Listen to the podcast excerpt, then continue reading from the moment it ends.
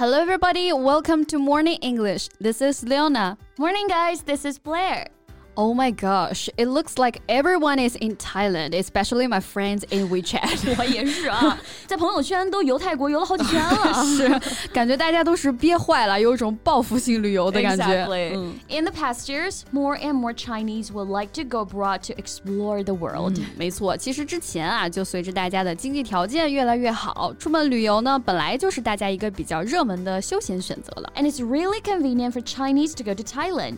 So it may be someone's first choice to travel abroad. Right 啊，所以大家最近都是扎堆儿泰国了一样的。嗯、但是呢，也有一些可怕的传闻啊，说是会被嘎腰子什么的。Yeah, so creepy 嗯。不过出国游确实是相对于国内旅游来说，需要注意到的地方要更多啊。嗯、人生地不熟，语言也不通，所以出国旅游前呢，咱们还是要做好万全的准备。没错，那我们就趁着这股泰国旅游热，来聊一聊出国旅游的那些事儿吧。Let's go travel overseas。大家点赞订阅我们，并且打开小铃铛，这样就可以第一时间收到我们的更新提醒啦。另外，本节课的笔记也给大家准备好了，在视频简介或评论区即可领取哦。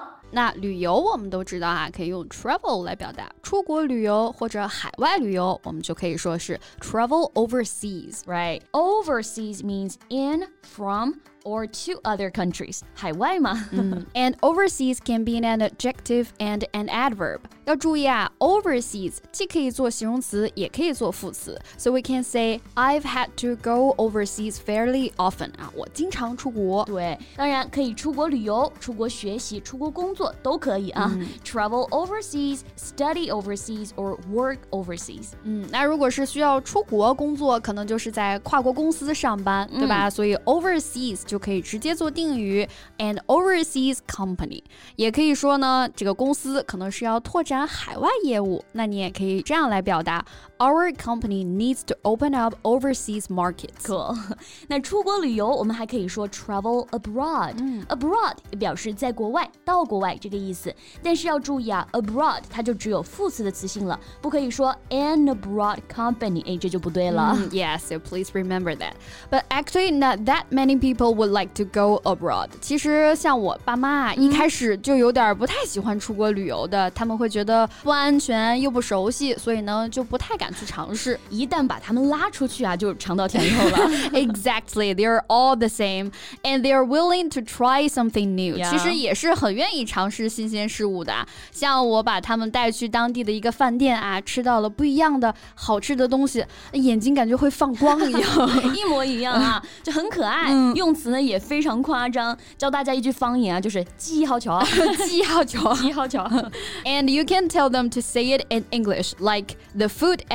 the restaurant is out of this world. 啊，英文当中也有这种夸张的表达，so out of this world。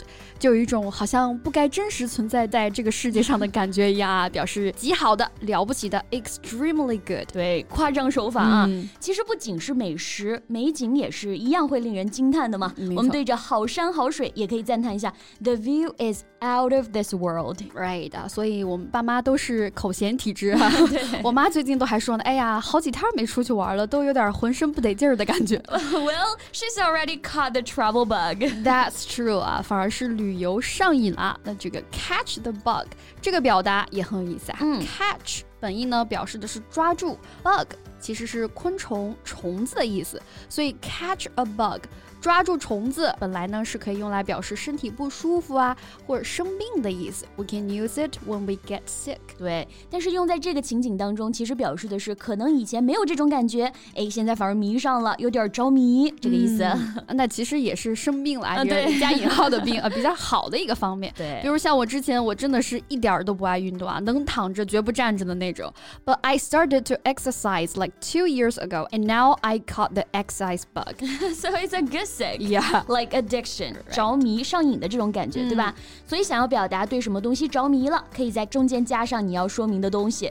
那我们前面提到的是 catch the travel bug，catch the exercise bug。没错，那当然呢，出国旅游也不能就是一股脑啊，你着迷了，冲动就去了，总是有可能会遇到一些问题啊。我们说人在囧途嘛，so there might be some hiccups during the trip，so we need to make a plan in advance。所以还是要提。 提前做好计划和准备哈。Exactly. Hiccup 其实本意指的是打嗝这个意思啊，所以可以比喻一些可能会打断正常进度，但不会造成太大影响的一些小问题。For example, there were a few hiccups in our plan, but we ended up doing it successfully. 嗯，但是这个计划总赶不上变化。你像这段时间，很多人到了泰国才发现，最近泰国就因为游客太多而物价飞涨，对吧？I heard that most products or services cost double or triple price than before。可不是嘛啊！我朋友以前几百块钱的酒店，现在得两三千了，哇，简直是天价了。没错啊，天价。So sky high prices，英文当中也是同样的表达哈，sky high 啊，像天一样高了。所以天价消费已经让很多人打消了去泰国的念头啊。越南可能会成为新的平替吧。The sky high price of products in Thailand forced many Chinese to go to Vietnam。总之还是要出去啊，怎么都拦不住。不过呢，物价上涨好在有些还是明码标价的啊，在国外或者我们去外地，甚至都有可能会被宰。Some local people would rip off the tourists。对，我就遇到过，只是吃一顿普普通通的饭啊，结果结账的时候发现算了我们一千多块钱。That's a rip off，是不是那种海鲜类的呀？本来以为是总价，结果最后算的时候人说那是单价来着。看来你也被宰过啊。那这个表达呢，必须要教给大家了。Rip off，它的意思就是欺诈，或者我们说的敲竹杠、宰客，哎，都可以用这个词组。嗯，那像我们俩啊这被宰的经历，就可以说 The meal was much more expensive than we expected, and I think we've been ripped off。对，血泪的教训啊。那 rip 和 off 之间加上连字符，它就变成了一个名词形式。嗯，你可以直接说 That's a rip off。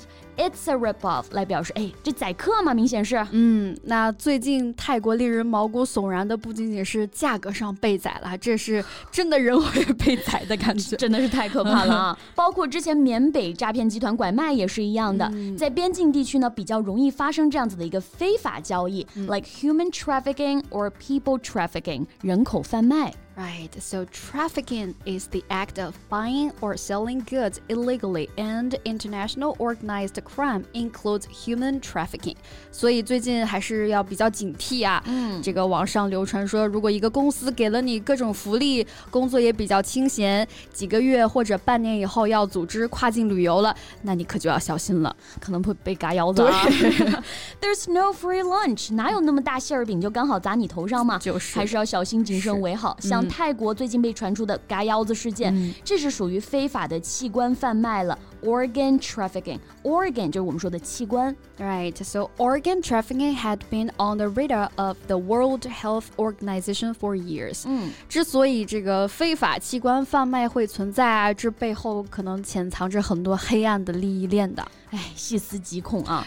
大家最近呢，还是谨慎出游吧。我觉得国内也还是有很多景色值得一去的嘛。That's right. So that's all about our today's podcast, and we look forward to seeing you in the comments. 如果你喜欢这期节目，请点赞加订阅，这样就可以反复观看啦。同时，本节课的笔记也给大家准备好了，在视频简介或评论区即可领取哦。Okay, thanks for listening, and this is Leona. This is Blair. See you next time. Bye. This podcast is from Morning English. 学口语就来